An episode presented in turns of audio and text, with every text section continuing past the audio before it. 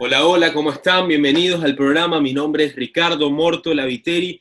Esto es Análisis en tiempos de coronavirus. Gracias a todos por estar del otro lado, a toda nuestra audiencia, a todos nuestros radioescuchas que nos siguen siempre, fielmente, todos los días entre semana en Radio Fuego 106.5 FM, Guayaquil, Guayas, Ecuador. Gracias a todos, no solo los que nos siguen en el dial, sino también los que nos siguen en www.marielatv.com donde ya pueden encontrar la sexta edición de revista Mariela News, así que por favor pásense por ahí.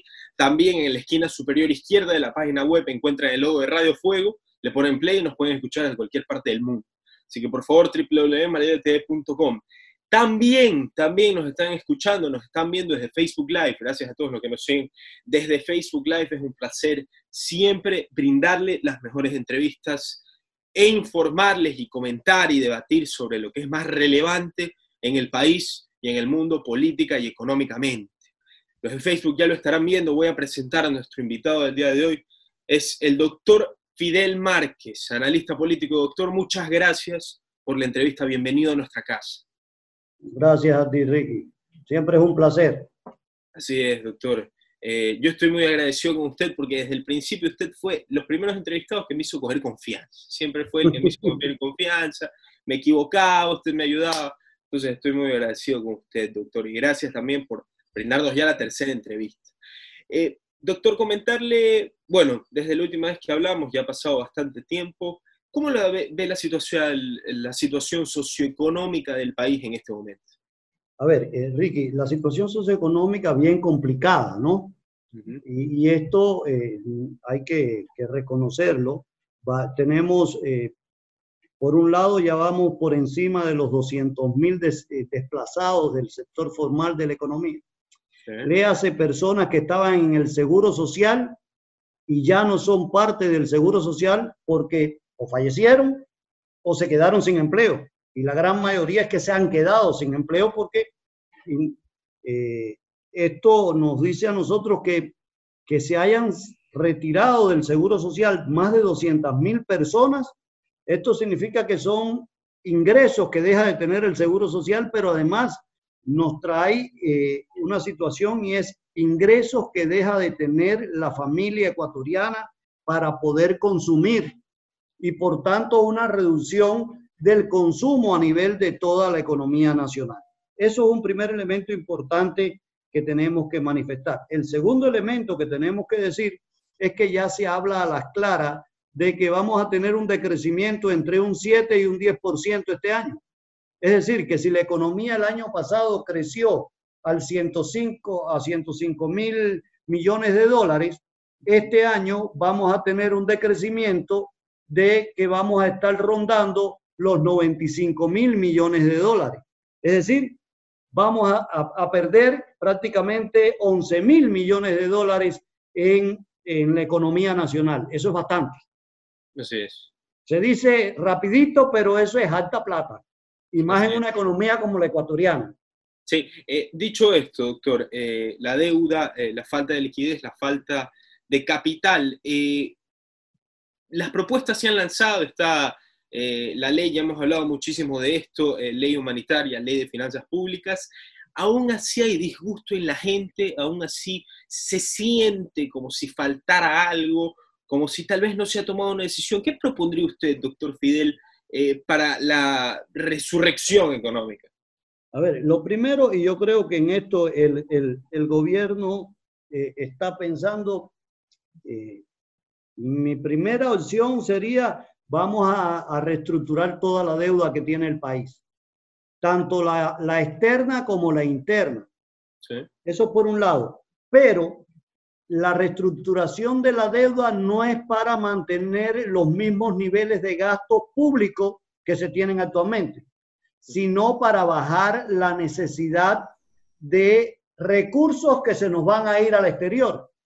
Para que tengas una idea, Ricky, eh, nosotros tenemos alrededor de 57 mil millones de dólares en deuda, tanto en externa como interna, de las cuales eh, 17 mil 700 millones de dólares son en bonos que tienen bonistas privados.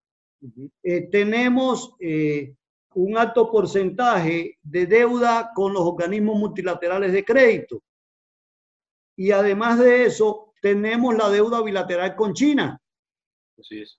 Y tenemos una deuda interna fundamentalmente con el Seguro Social, que, eh, que hay que resolver también porque el Seguro Social peligra en el país. Entonces, esas realidades nos dicen a nosotros que hay que empezar eh, tomando en consideración que hay que reestructurar la deuda en el país. Pero hay que reestructurar la deuda pensando que los recursos que tengamos no pueden ser para reactivar el fisco, sino para reactivar la actividad productiva que genere empleo. Y, y es ahí donde un poco discrepo de los que piensan que hay que resolverle el problema del hueco fiscal, que son 14 mil millones de dólares en estos momentos. Que se dice muy fácil, pero cuando entramos a analizar, no puede ser que el Estado consuma 35 mil millones de dólares anuales en un Producto Interno Bruto que está un poquito por encima de los 100 mil millones. Se consume más del 33% del producto que, se, que produce el país. Entonces, ¿de qué estamos hablando? Doctor, ¿por qué no está de acuerdo con los que creen que debemos pagarle al fisco como una de las primeras medidas para salir de esta crisis económica? Porque yo creo que la crisis se sale generando empleo no, en, no resolviéndole el problema al gobierno.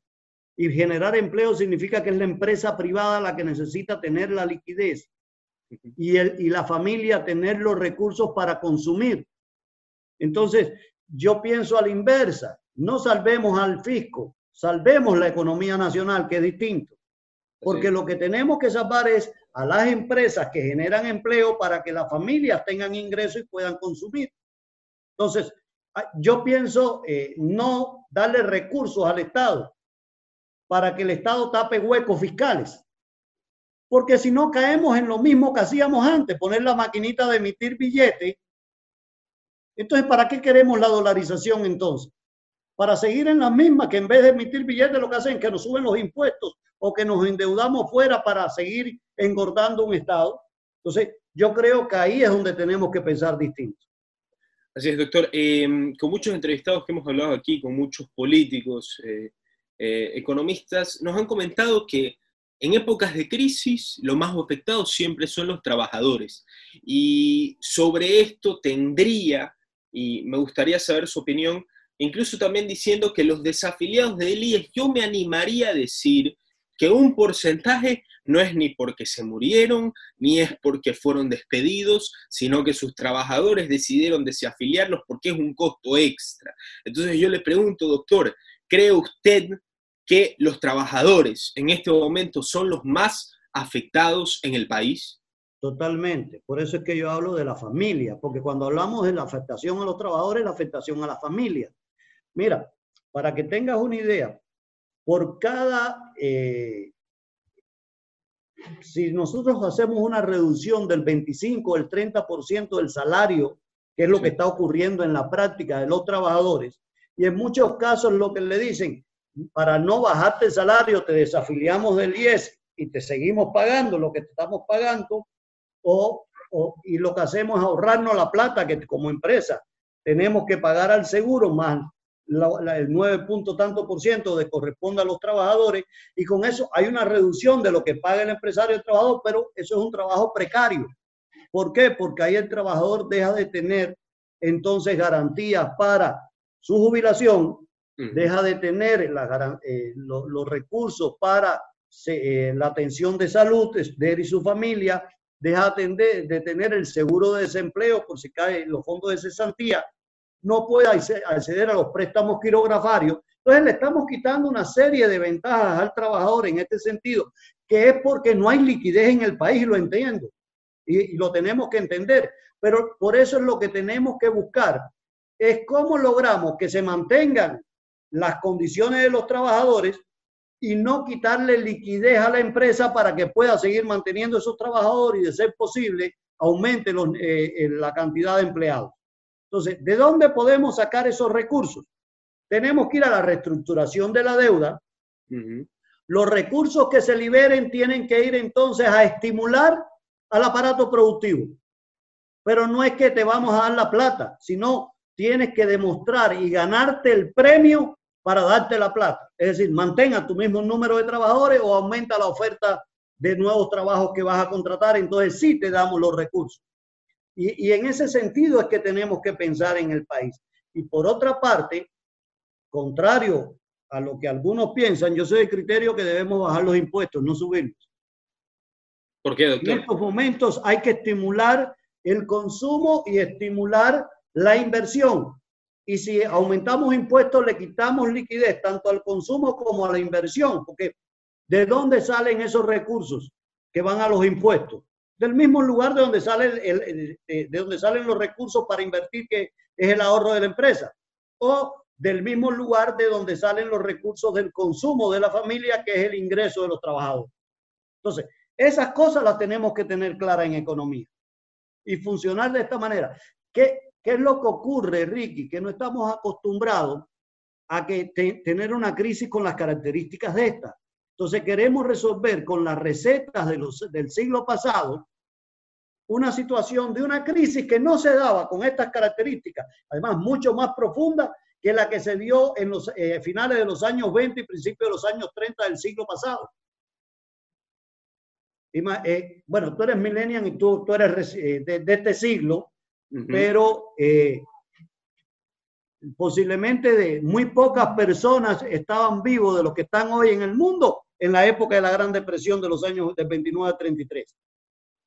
Así es, doctor. Sí. sí. Eh, le preguntaría, eh, las ideas que usted está dando, se ha hablado, usted está proponiendo reducir los impuestos. No solamente se ha hablado eh, de la suma de impuestos, reducción de impuestos, es la primera vez que lo escucho, me parece una maravilla, porque claramente impulsa la capacidad de las personas o la voluntad de querer, eh, pues, yo qué sé, eh, hacer algún tipo de inversión, crear más empleos, bueno, etcétera, etcétera. Ustedes saben cómo es esto. se ha hablado también, pues, y se ha hecho, se ha cortado instituciones públicas, se ha reducido presupuesto de educación, eh, se han, eh, pero se me viene a la cabeza, eh, la burocracia del país sigue quintuplicada comparando con lo que éramos siete, diez años antes.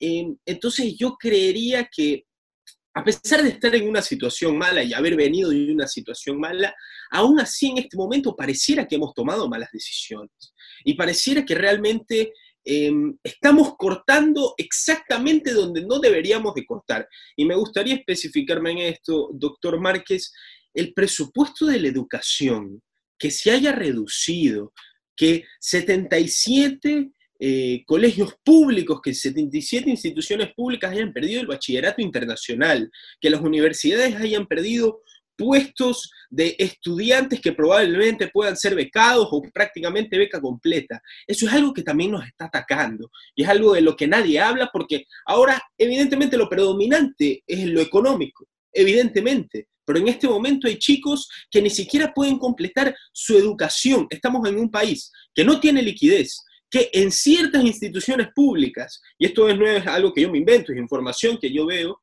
hay corrupción y ni siquiera dejan al futuro del país crecer, doctor. ¿Qué opina de la baja presupuestaria en la educación del país?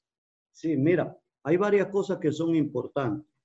Eh, la, si hay eh, en la educación, primero yo creo que tendríamos que hacer un análisis realmente en qué se está gastando el presupuesto de educación. Así es.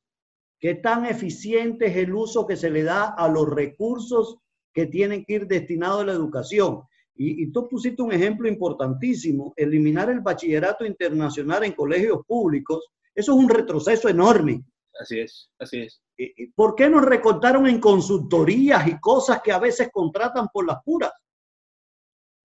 En vez de, en vez de recortar lo del bachillerato internacional, eh, eh, yo creo que, que, que, hay grasas en otros lados que se pudieron haber cortado hasta dentro del mismo, sector educacional, fíjate. No hay que ir muy lejos. Dentro del sector educacional hay lugares que son ineficientes, como por ejemplo, eh, eh, podemos encontrar universidades públicas donde el gasto por estudiante es más alto que el gasto de una universidad privada.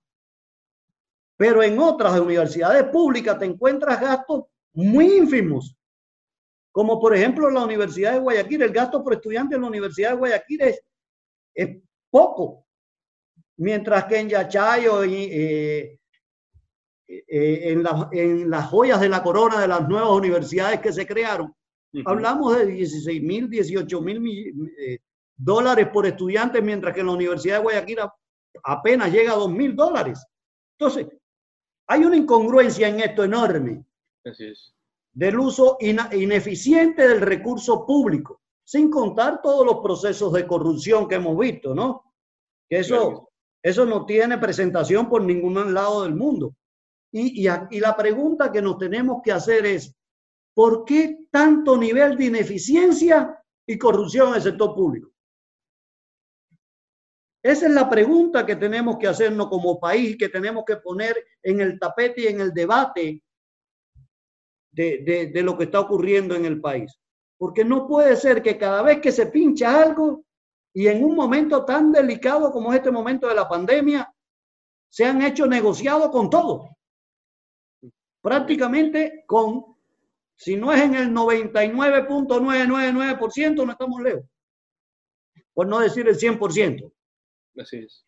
Pero es inadmisible que esa ineficiencia, que además se ha enquistado dentro del aparato público, eso es un quiste y que tiene que ver muchísimo con aquellos que viven y lucran del entorno público.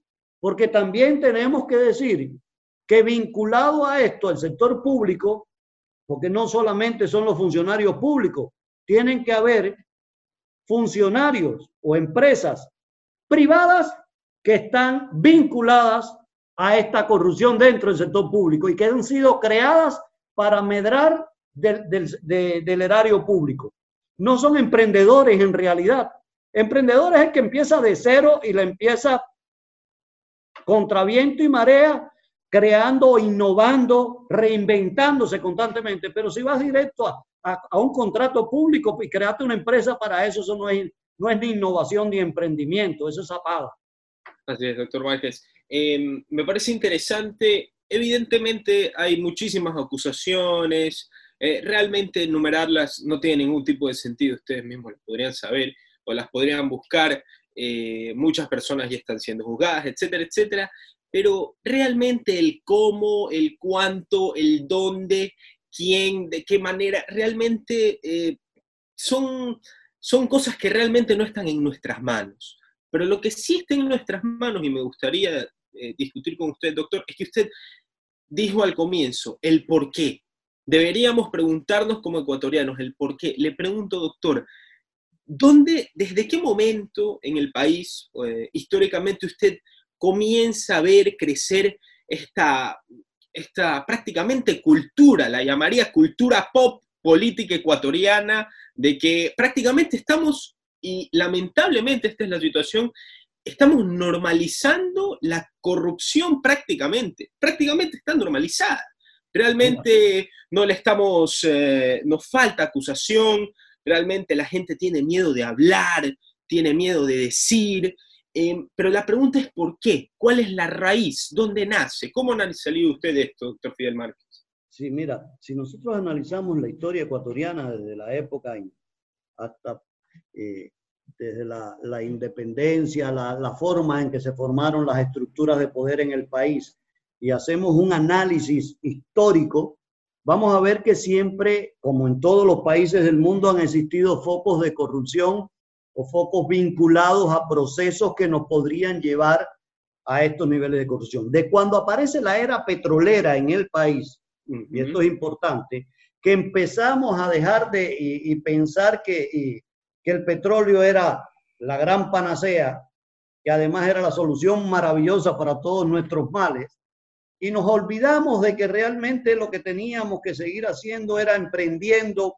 ese espíritu creativo de innovación constante y empezaron a aparecer propuestas y modelos de desarrollo vinculados a en los commodities, fundamentalmente el commodity del crudo, y todo girar alrededor de esto, y como además era un, era un, eh, un, un, recurso público, porque esa es otra de las grandes realidades que tenemos, un recurso público, alrededor de este, de este proceso se crea todo un andamiaje y un status quo relacionado con este commodity y relacionado con esta industria que empezó a conformar toda una, una madeja empresarial alrededor del mismo que en definitiva terminó siendo imbricada con la empresa pública.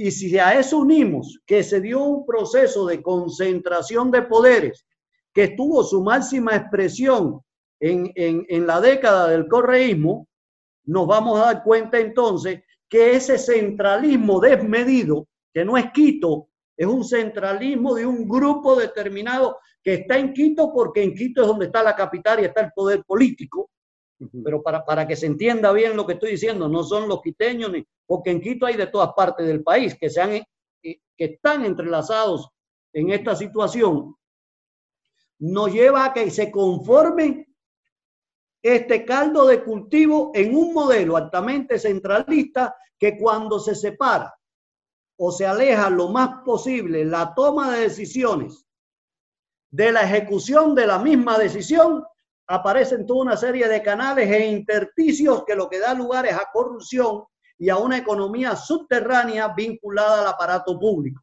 Y eso es lo que hemos vivido acá en el Ecuador, que se, que se exacerbó con el alto centralismo y el protagonismo que descentralizar todo después de la constitución de Montecristi.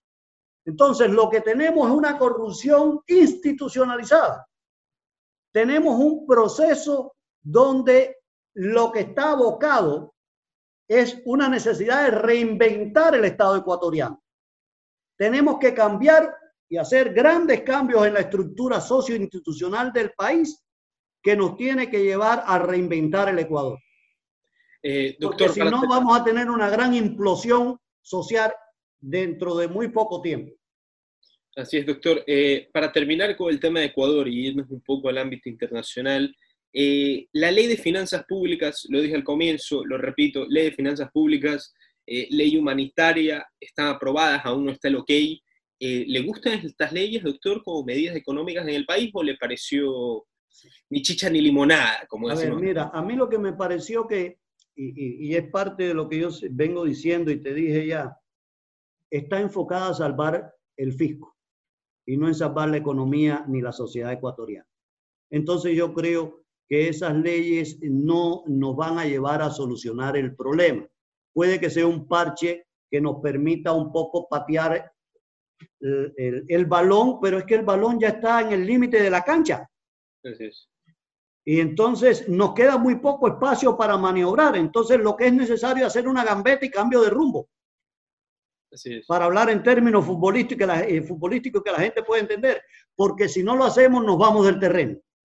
Y en estos tiempos donde el mundo está cambiando, donde se viene un nuevo, una nueva ola de la globalización, donde se, además se viene un cambio en, en las hegemonías, se viene una nueva guerra fría y una nueva guerra comercial en el mundo, que ya de una u otra manera están las primeras escaramuzas. Tenemos las escaramuzas eh, de China con, con Estados Unidos, el problema de Hong Kong. Y nosotros negociando con Estados Unidos, negociando con China, la geopolítica nos va a decir unas cuantas cosas en, estos, en los próximos tiempos. Donde además se viene una relocalización de industrias.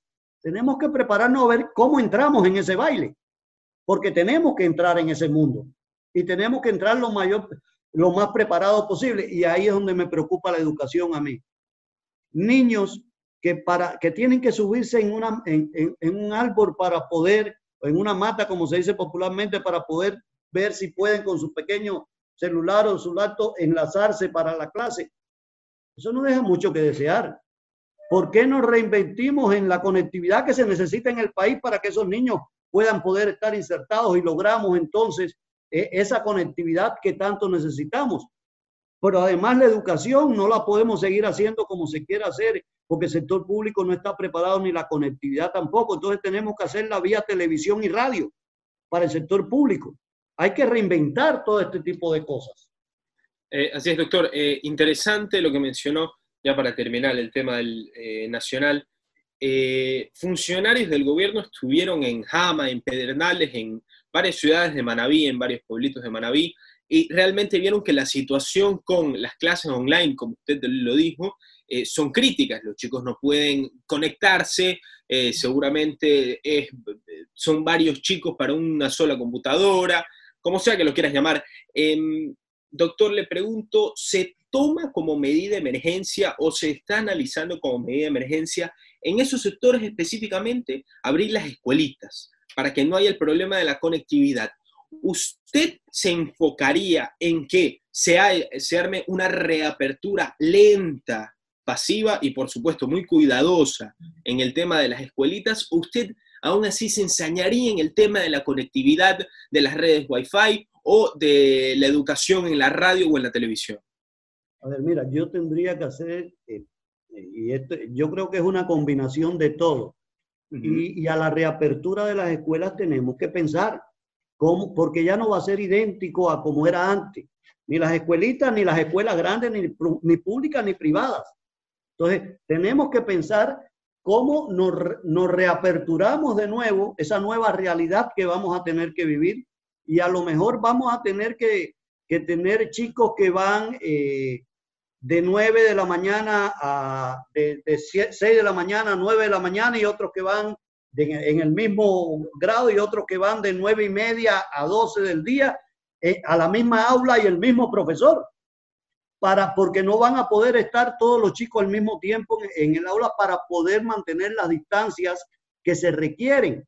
Y además, por otro lado, eh, yo sí creo que, hay que hacer un, sistema híbrido de enseñanza ahora donde utilizamos todos los medios posibles. Que porque además, y si, y si nos encontramos que chicos que se nos enferman eh, y, y tienen que estar un mes fuera de clase, vamos a hacer que pierdan las clases, que pierdan el año. Entonces, yo creo que no, que debemos tener alternativas para con estas nuevas realidades poder tener métodos híbridos que permitan en algunos casos a nuestros estudiantes, algunos que vayan desde casa y otros padres que no van a querer que sus hijos vayan a la escuela. Correcto, sí. Entonces, démosles opciones y, y, tengamos que inventarnos unas nuevas realidades, porque además eh, podemos también tener que eh, digamos que los lunes va un tercio de las clases, el martes va el otro tercio, el miércoles va el otro tercio de las clases. Entonces, dos días a la semana van a clase y los otros días desde la casa se tratan de conectar. Aquellos que tengan la conectividad y los que no, sobre todo en los sectores más apartados, en las escuelitas vamos a tener que poner también por, si son eh, escuelitas pequeñas, eh, que hoy vayan, digamos, un tercio de los estudiantes y el profesor interactuar con ellos y un poco tener, y, se va a tener que volver a, tener guías y materiales que le permitan un poco el autoestudio. Es decir, que tenemos que reinventar toda una serie de sistemas y además, como la televisión sí tiene la penetración requerida, igual que la radio en las zonas más apartadas, porque una antena y un, y un plasma vemos en muchísimas casas que ni nos imaginamos a veces. Así es. E, en, el medio del campo. Entonces, con, esa, con ese tipo de características, sí pudiera darse teleclases o, o, clases de radio donde se puedan dar actividades que sí permita la formación. Pero para eso tenemos que ser creativos. Y la pregunta que yo me hago, ¿está el Ministerio de Educación trabajando en esto ya? Porque no, no, no se ha oído eh, eh, ninguna explicación concreta respecto a tal situación. Así es, doctor. Em, bastante interesante el tema de Ecuador. Eh, ya en el poco tiempo que nos queda, aprovechar que usted es economista también y preguntarte sobre la situación de Estados Unidos. Estados Unidos ha estado en unas semanas bastante turbulentas en lo económico, en lo social, pues ah, eh, bueno, lo que ustedes, todos ustedes saben, todo se, se encadenó con la muerte de George Floyd, eh, protestas en las calles, eh, se, acusan a las policías, a las fuerzas mayores, al gobierno, de racismo, de clasismo, de xenofobia, como lo quieras llamar, pero la situación económica, o al menos desde lo último que yo me enteré, es que del mes de abril, o sí, del mes de abril al mes de mayo, se ha reducido eh, la tasa de desempleo, han bajado de un 14,7 a un 13,6. Estas son estadísticas, eh, pero al fin y al cabo, ¿cómo ve usted la economía estadounidense, americana? Sí, pero, acuérdate que estaban, ellos tenían tasas del 3% y se subieron el 14%. Entonces... Así eh, es, así es. En ese sentido tenemos... A ver, Estados Unidos está en un proceso también, es lo que, el, parte de lo que un poco anunciaba, es parte de este proceso de la nueva era que se está formando, Estados Unidos está llamando a relocalizar las industrias que tenía fuera del territorio. Esto está posiblemente, y es, para nosotros esto es bueno. ¿Por qué? Porque Estados Unidos tiene que, va a formarse el bloque regional americano, sobre todo América del Norte, y nosotros que estamos por firmar un convenio con México va a ser nuestra puerta de entrada a ese, a ese bloque regional del norte de América y que además va a ser lo que nos abra las puertas a nosotros para el Pacífico, para la zona de Asia a través de este, de este convenio que podemos lograr. Pero además, si logramos firmar convenio con Estados Unidos, esto nos va a facilitar muchísimo eh, nuestras relaciones porque sigue siendo Estados Unidos nuestro principal socio comercial. Y si vamos a poderle, podemos insertar nuestra, muchas de nuestras producciones y nuestras exportaciones hacia allá porque los tres bloques regionales que se van a conformar son la eurozona, Norteamérica y, el sur de, Asia. Entonces, esto nos puede, nos puede estar dando a nosotros una orientación de hacia dónde se va a estar moviendo el mundo. Eh, vamos a ver algo muy interesante que se va a dar. Eh, posiblemente empiecen a aparecer ya la, ya apareció China con su moneda electrónica soberana, Estados Unidos debe estar en sacar el dólar soberano, el dólar electrónico. No, no, por ahí debe andar ya la situación y vamos a ver cómo va a haber un cambio también en, toda esta economía del continente sin tierra que es la, la Internet y donde muchos trabajos eh, van a cambiar su, su forma interactual y todo eso nos va a obligar a nosotros a insertarnos en ese mundo. Eh, la economía norteamericana eh, al presidente Trump le conviene que recuperarse porque si no pierde las elecciones. Así es. Porque en Estados Unidos tú sabes que el voto lo da como va la economía. Eso, ellos son bien pragmáticos y, porque además no importa si eres rojo o si eres azul, eh, si eres demócrata o si eres republicano, ahí no hay, es si la economía está buena, vota por el presidente que le faltan cuatro años para que continúe así. Si está mala, van a votar por cualquiera que sea el partido del otro que no está en el poder. Y, ese es el voto americano, en, simplificándolo, haciendo un poco de caricatura. Pero así se ha comportado la historia. Y si de mantenerse estos altos niveles de desempleo y no resolver el problema del racismo, que es un problema real en los Estados Unidos. ¿Le parece que la muerte de George Floyd fue, fue cuestión de racismo? Eh, se, se percibe así. ¿Pero usted cómo lo percibe? Eh, es que hay un maltrato y eh, hay un maltrato a, la, a, los negros en los Estados Unidos. A mí no me gusta decir persona de color, porque eh, me acuerdo una poesía de un poeta senegalés que decía que los que somos de color somos los blancos, que porque somos los que nacemos rojos, nos pone, cuando, cuando tenemos miedo nos ponemos frío, nos ponemos azul, cuando nos tenemos miedo nos ponemos verde y cuando nos morimos nos ponemos grises. Entonces, los de color somos nosotros y no los negros. Los negros siempre son negros. Y, eso lo dijo un poeta senegalés que más negro no podía ser. Entonces, para que no me vayan a acusar de racismo, ¿no? Eh, y, y, si es percibido, si es percibido así, porque acuerde, y, parte de esto, cuando Barack Obama estaba de candidato a la presidencia, siendo de madre norteamericana, madre blanca, decían que, le, exigían hasta su partida de nacimiento. Y, entonces, este tipo de cosas, siendo hijo de migrante, también Trump, a Trump nunca le pidieron la acta de nacimiento, ¿no? Pero este, este tipo de cuestiones que, que nosotros lo podemos eh, ver en Estados Unidos se percibe con mucha fuerza en determinados estados, no en todos, en determinados estados, y sí ha habido abuso policial. E, es un, es una cuestión de, de abuso policial que revertido en tantos, porque recordemos a Martin Luther King, toda la lucha por los derechos civiles, todavía hay heridas abiertas en ese sentido en los Estados Unidos. Y todavía, a pesar de los grandes triunfos que han tenido muchas personas negras en Estados Unidos, eh, eh, ellos no se sienten que tienen la igualdad de condiciones o, compiten en igualdad de condiciones que un blanco con los mismos niveles de inteligencia o características. Entonces, eso es algo que está dentro de la sociedad norteamericana y que ellos como sociedad tienen que resolver. No quiere decir que, lo, que, que el gobierno norteamericano sea racista, pero sí hay personas que son racistas en los Estados Unidos y que pueden estar ocupando cualquier cargo. Y pero como existe esa situación, cuando ocurren hechos como este, que a lo mejor no tenía, a lo mejor era un abuso policial y no un hecho de, de, racismo, pero lo, lo, perciben así y así reaccionan la gente. Como también el vandalismo, el saqueo a los negocios, eso está mal.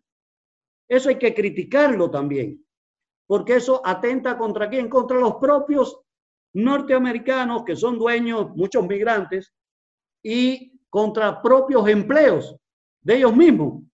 Entonces, en esto hay caldo de, se crea un caldo de cultivo para la violencia.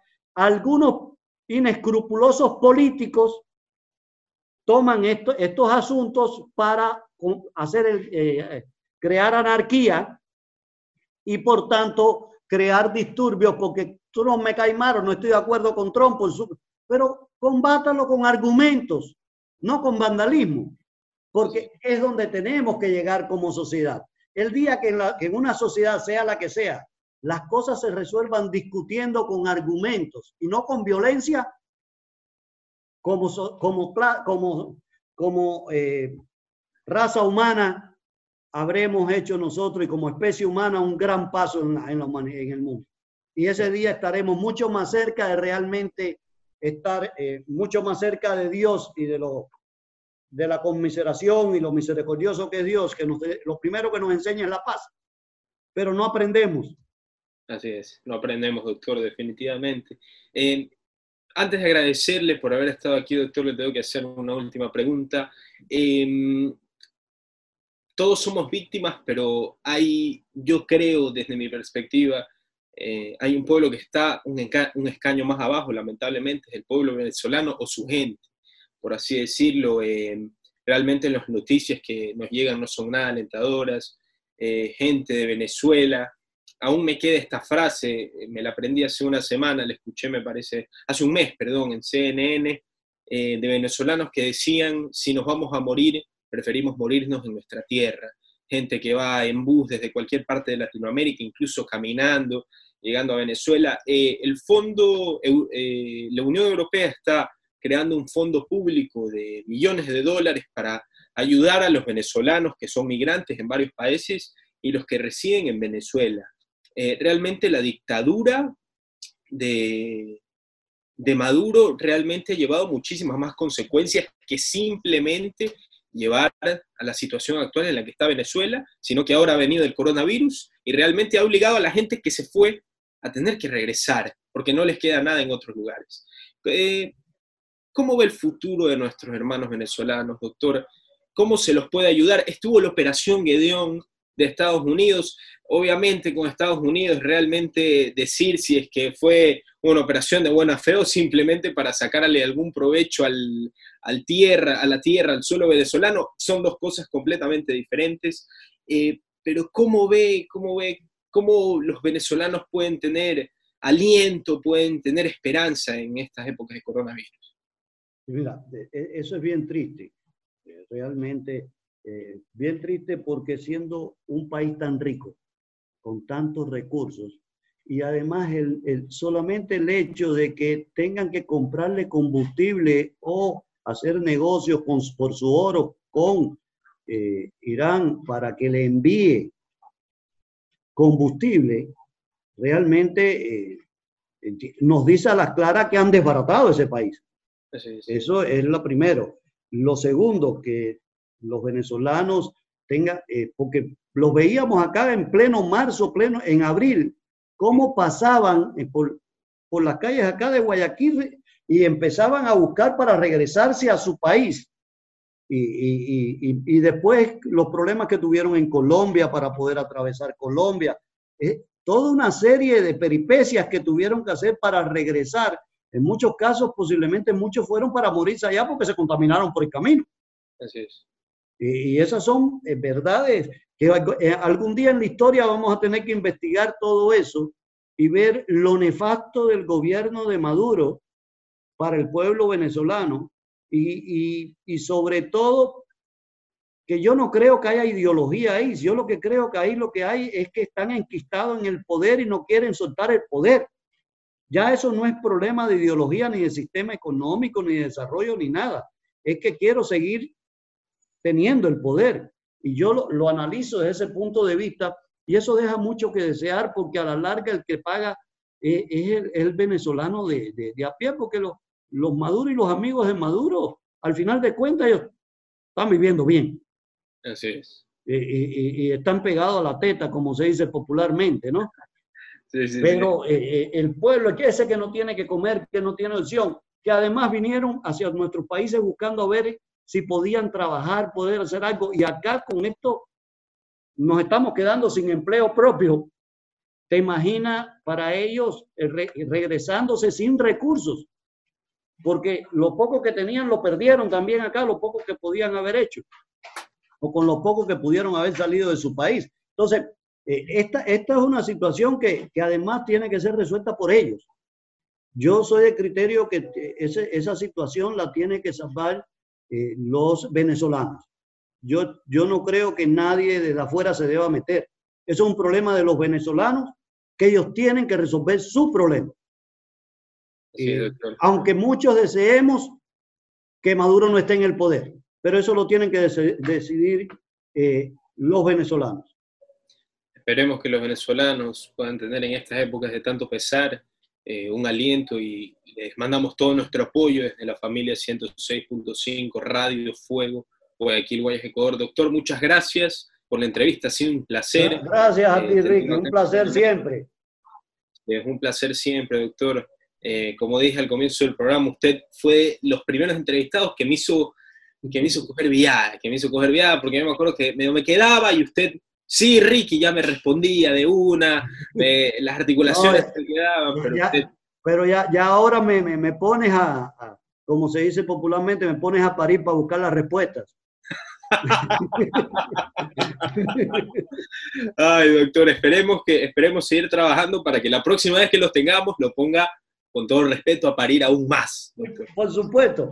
No, es que eh, esa es la ciencia. Así es. Y, ese, y la comunicación es una ciencia.